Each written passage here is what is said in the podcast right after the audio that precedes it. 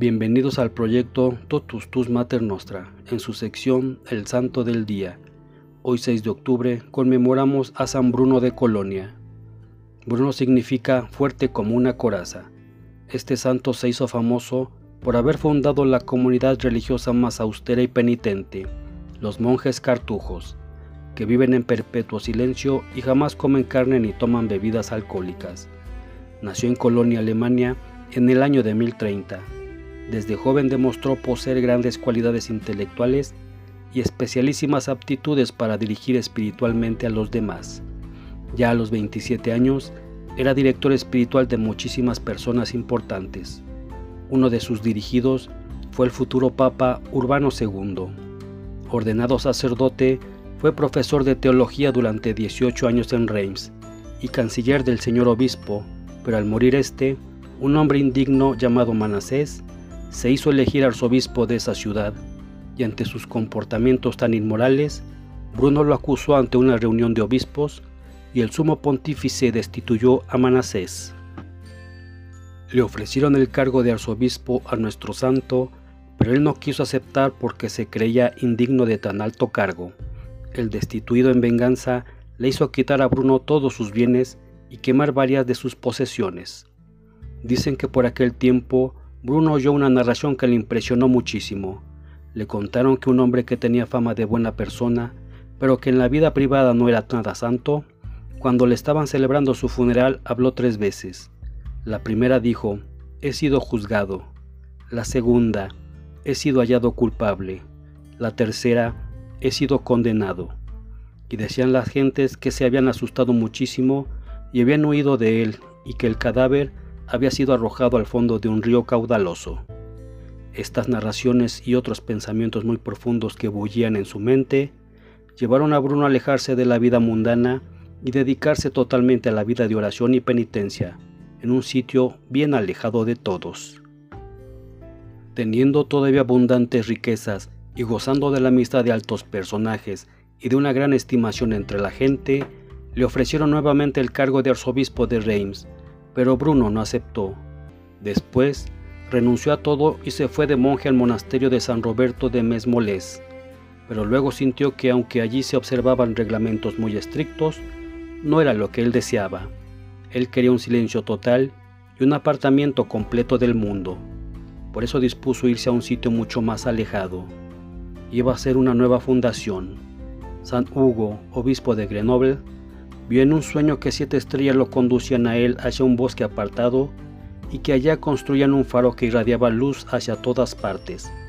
Al día siguiente, llegaron Bruno y sus seis compañeros a pedirle que le señalara un sitio muy apartado para ellos y dedicarse a la oración y a la penitencia. San Hugo reconoció en ellos lo que había visto en sueños y los llevó hacia el monte que le había sido indicado en la visión. Aquel sitio se llamaba Cartuja y los nuevos religiosos recibieron el nombre de cartujos. San Bruno redactó para sus monjes un reglamento que es quizás el más severo que ha existido para una comunidad. Silencio perpetuo, levantarse a medianoche a rezar por más de una hora, a las 5.30 de la mañana ir otra vez a rezar a la capilla por otra hora todo en coro. Lo mismo a mediodía y al atardecer. Nunca comer carne ni tomar licores. Recibir visitas solamente una vez por año dedicarse por varias horas al día al estudio o a labores manuales, especialmente a copiar libros, vivir totalmente incomunicados del mundo. Es un reglamento propio para hombres que quieren hacer gran penitencia por los pecadores y llegar a un alto grado de santidad. San Hugo llegó a admirar tanta sabiduría y la santidad de San Bruno que lo eligió como su director espiritual, y cada vez que podía se iba al convento de la Cartuja a pasar unos días en silencio y oración y pedirles consejos al santo fundador. Lo mismo el conde Rogerio, quien desde el día en que se encontró con Bruno la primera vez, sintió hacia él una veneración tan grande que no dejaba de consultarlo cuando tenía problemas muy graves que resolver, y aún se cuenta que una vez a Rogerio le tenía preparado una trampa para matarlo, y en sueños se le apareció San Bruno a decirle que tuviera mucho cuidado, y así logró librarse de aquel peligro. Por aquel tiempo había sido nombrado Papa Urbano II el cual de joven había sido discípulo de Bruno, y al recordar su santidad y su gran sabiduría y su don de consejo, le mandó ir hacia Roma a que le sirviera de consejero. Esta obediencia fue muy dolorosa para él, pues tenía que dejar su vida retirada y tranquila de la cartuja para irse a vivir en medio del mundo y sus afanes, pero obedeció inmediatamente. Es difícil calcular la tristeza tan grande que sus monjes sintieron al verle partir para lejanas tierras. Varios de ellos no fueron capaces de soportar su ausencia y se fueron a acompañarlo a Roma. Y entonces el conde Rogerio le obsequió una finca en Italia y allá fundó el santo un nuevo convento con los mismos reglamentos de la cartuja. Los últimos años del santo los pasó entre misiones que le confiaba el sumo pontífice y largas temporadas en el convento dedicado a la contemplación y a la penitencia. Su fama de santo era ya muy grande. Murió el 6 de octubre del año 1101, dejando en la tierra como recuerdo una fundación religiosa que ha sido famosa en todo el mundo por su santidad y su austeridad, San Bruno fue beatificado por medio de un oráculo de viva voz a petición de los cartujos por el Papa León X en 1514 y luego confirmado por el Papa Gregorio XV en el año de 1623.